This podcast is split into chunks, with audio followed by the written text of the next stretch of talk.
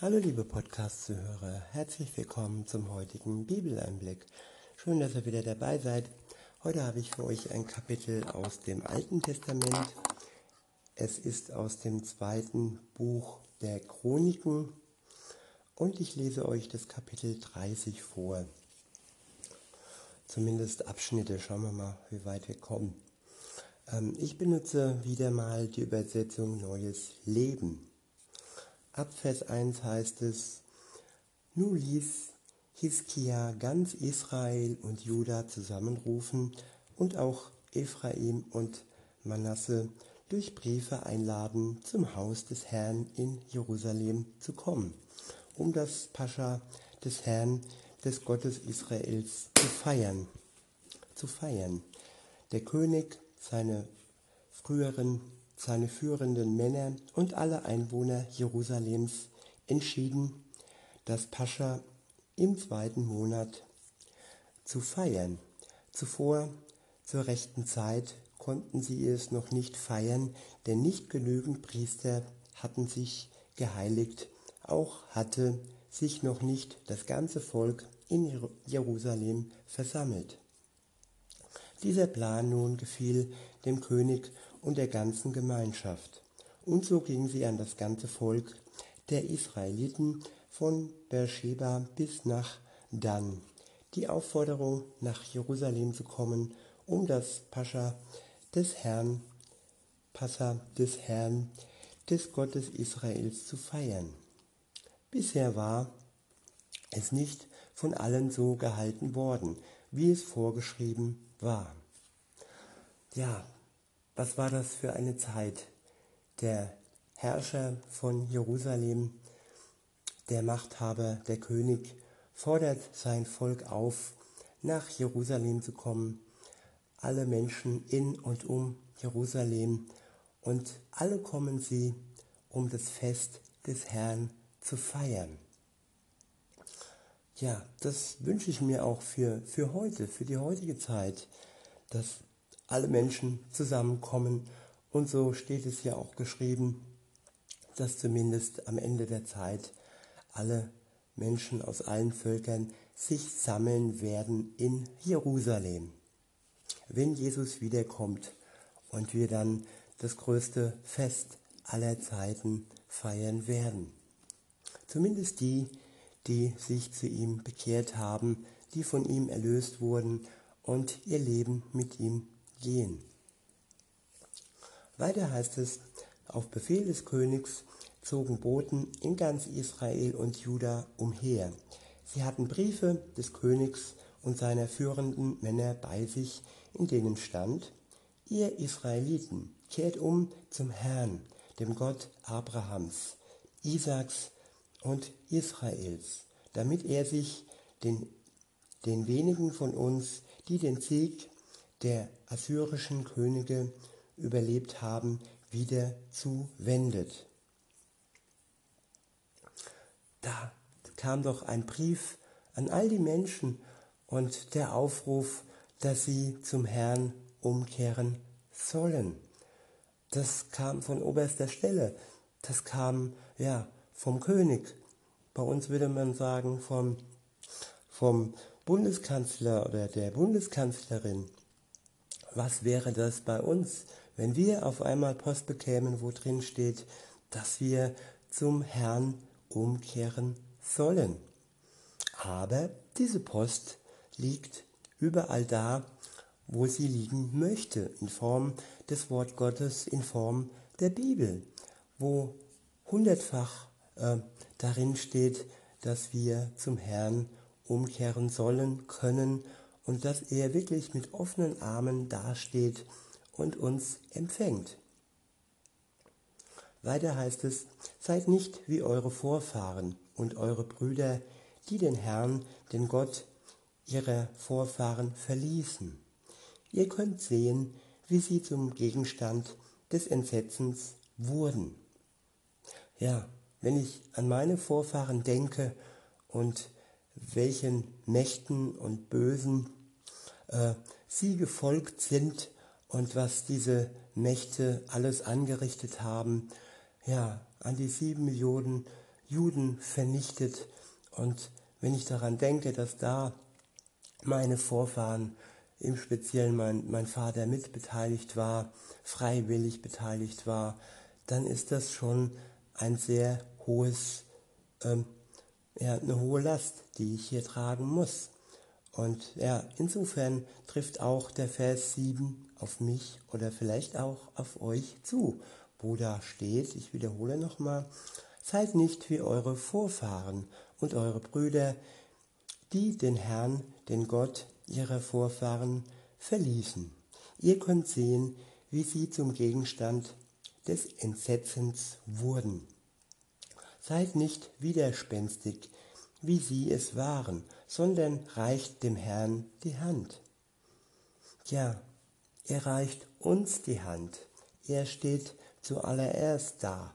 Und wenn wir dann diese Hand, diesen Handschlag, diese, diese Hand ergreifen, dann erfahren wir wirklich Hilfe und Sinn in unserem Leben. Weiter heißt es, kommt in sein Heiligtum, das er für immer geheiligt hat. Ja, damals war das der Tempel, heute ist das das stille Kämmerlein, da, wo du, wo ich zu Gott beten äh, können. Das ist da, wo wir uns Zeit nehmen für Gott. Und da nimmt er sich auch Zeit für dich und für mich. Klar, es gibt auch Hausgemeinden, es gibt viele Kirchengemeinden, wo wir hingehen können und das sollen wir auch. Denn die Gemeinschaft ist neben der engen persönlichen Beziehung zu Gott das Zweite, was jeder Christ benötigt. Denn ohne Gemeinschaft, ohne Geschwister ähm, ist es schwer, ja, ich würde sagen, ist es unmöglich zu bestehen. Weiter heißt es, kommt in sein Heiligtum, das er für immer geheiligt hat.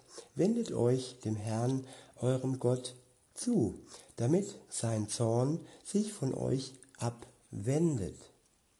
Ja, Gottes Zorn liegt auf der Sünde. Und wenn der Mensch mit Sünden behaftet ist, wenn er ein sündhaftes Leben führt, dann kann Gott dies nicht für gut heißen. Also das, was ich in meiner Kindheit gehört habe, der liebe Gott, ja, das stimmt, das ist ein Teil Gottes. Er liebt die Menschen, aber er hasst das Böse und er ist zornig gegenüber dem Sündhaften. Und wenn wir sündig sind, dann ist es sein heiliger, aber gleichzeitig auch liebevoller Zorn, der uns davon, ja, der sich wünscht, dass wir ablassen von unserem sündhaften Leben. Weiter heißt es, wenn ihr wieder zum Herrn zurückkehrt, werdet, werden die Eroberer euren Brüdern und Kindern gnädig sein und sie werden in dieses Land zurückkehren dürfen. Denn der Herr, euer Gott, ist gnädig und barmherzig. Wenn ihr zu ihm zurückkehrt, wird er euch nicht abweisen. Und wir sehen hier, wie das politische Geschehen, wie das Geschehen in der, in der Zeit verknüpft ist mit der Umkehr für Gott. Wer zu Gott umkehrt, wird auch eine ein Umfeld finden, das für ihn ähm, ja besser geeignet ist. Aber das Ziel an sich ist, dass Jesus wiederkommt. Und auch wenn es bis dahin Erschwernisse gibt, ähm, ist das Ziel entscheidend. All das Böse, all der Krieg und all die ähm, Zeit, wo uns die Freiheit genommen wird, all das wird vergehen.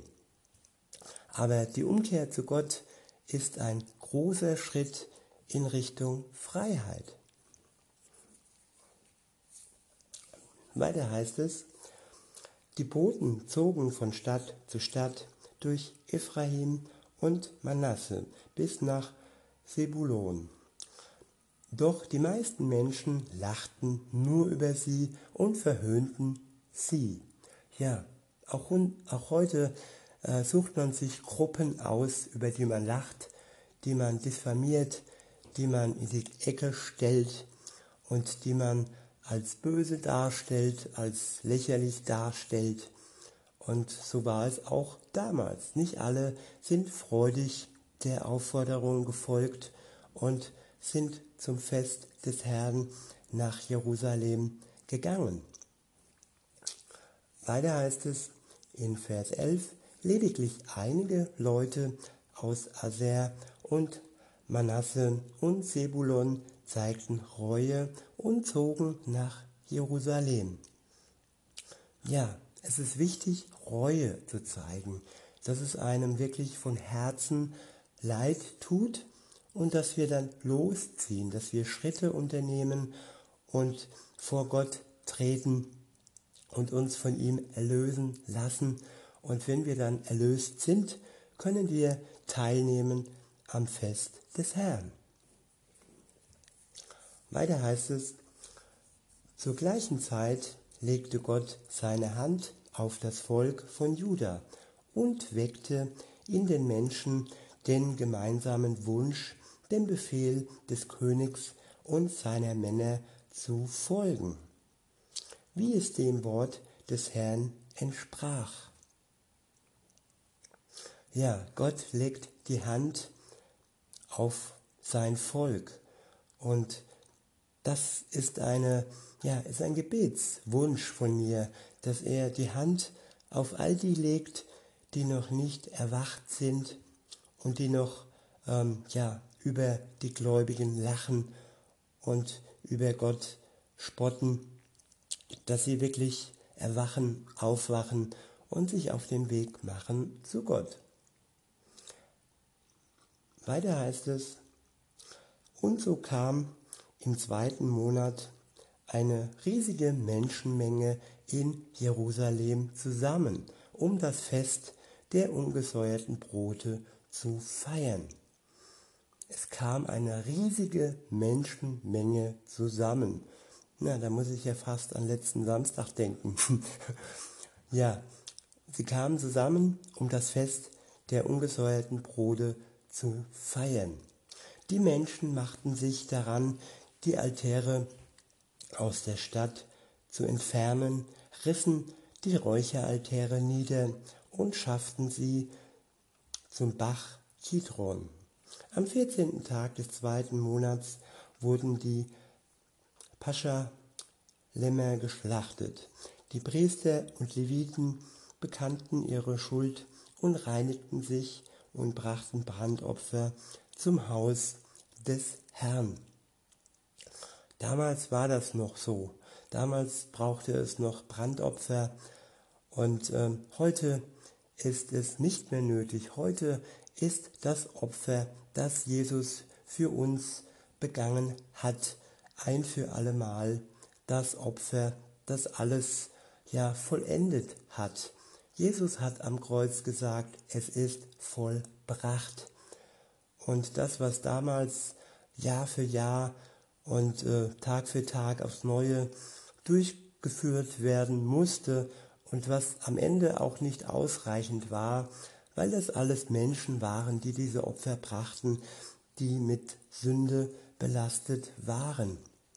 Alleine Jesus, der ohne Schuld war, der Sohn Gottes, der hat das Opfer gebracht, das bis in alle Ewigkeit Bestand hat und worauf wir uns berufen können und was uns am Ende, am Tag des Gerichts, am Tag des Herrn gerecht macht und frei spricht. Weiter heißt es, die Priester nahmen die Opfer, nahmen das Opferblut von den Leviten und sprengten es über den Altar.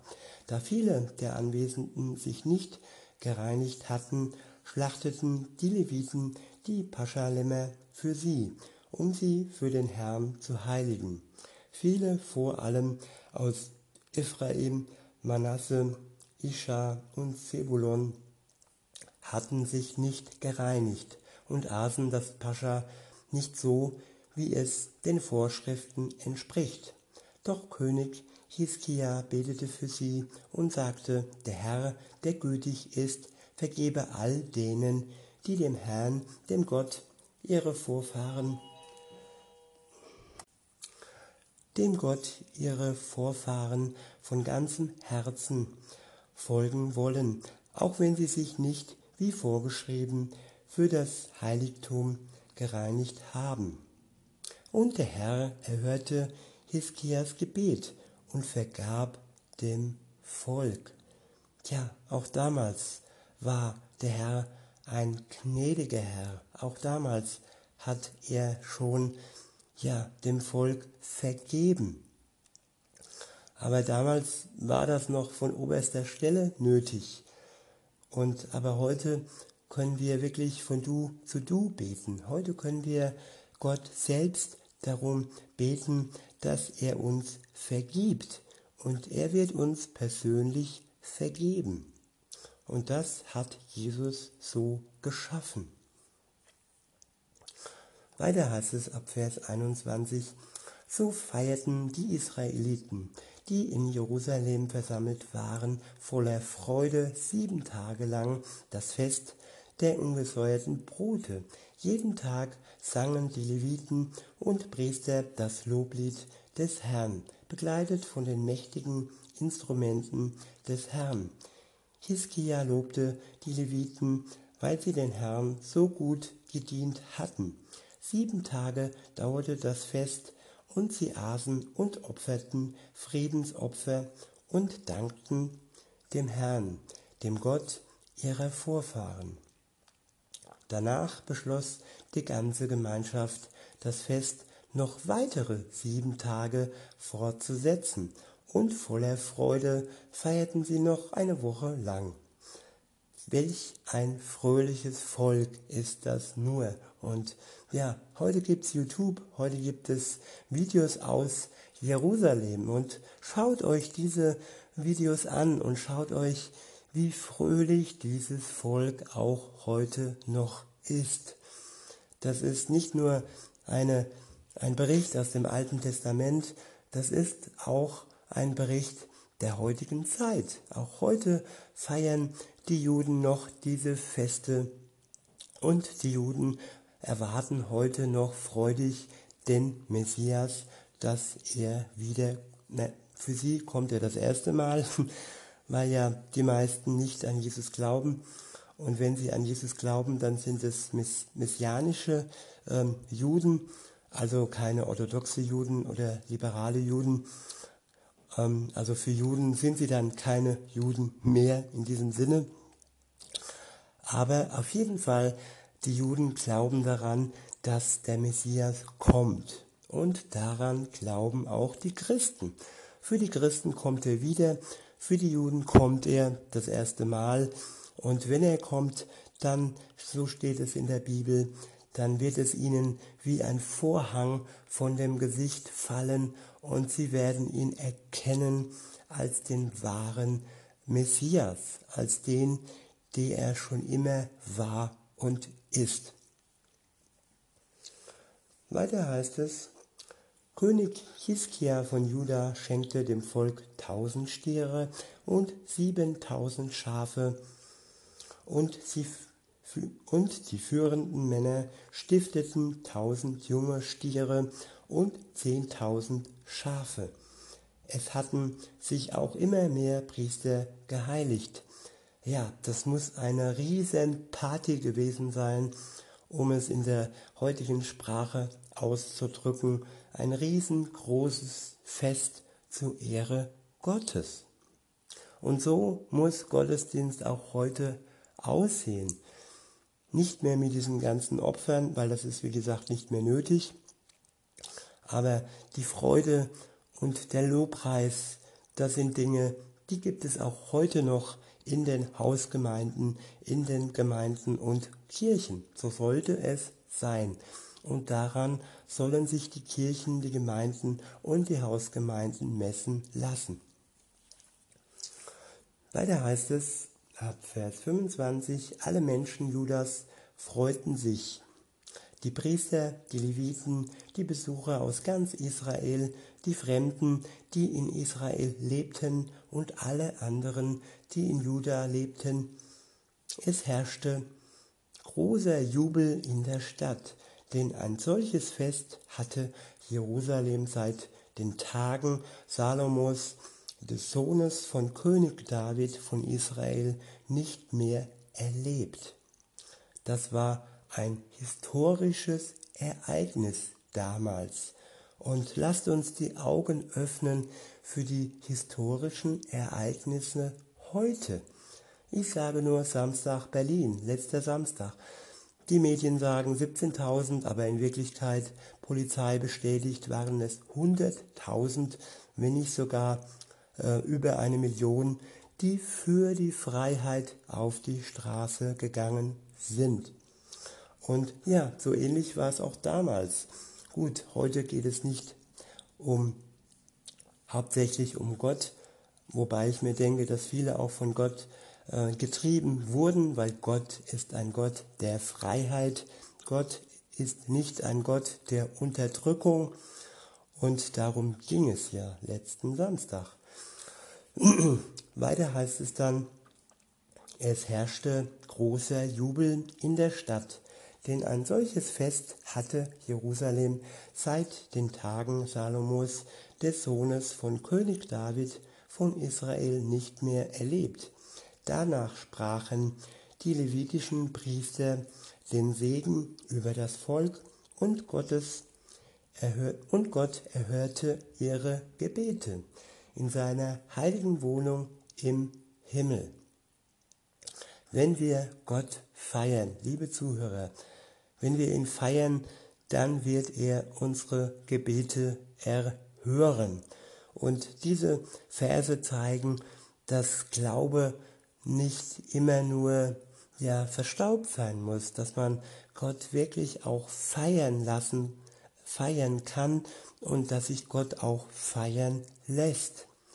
Und ich finde, wir leben im Moment in einer sehr freudigen Zeit, auch wenn das äh, in vielerlei Hinsicht nicht sichtbar ist. Aber wer genau hinschaut, wird erwachen, wird erwachen und wird die Größe Gottes erkennen, auch in dunklen Zeiten. Das widerspricht sich jetzt vielleicht, aber auch im Dunkel ist Licht zu sehen. Das Licht ähm, lässt das Dunkel weichen. Und wenn wir uns im Licht aufhalten, dann wird auch unser Innerstes hell werden und wir werden neuen Mut und neue Hoffnung schöpfen. In diesem Sinne wünsche ich euch einen schönen Tag und sage bis denne.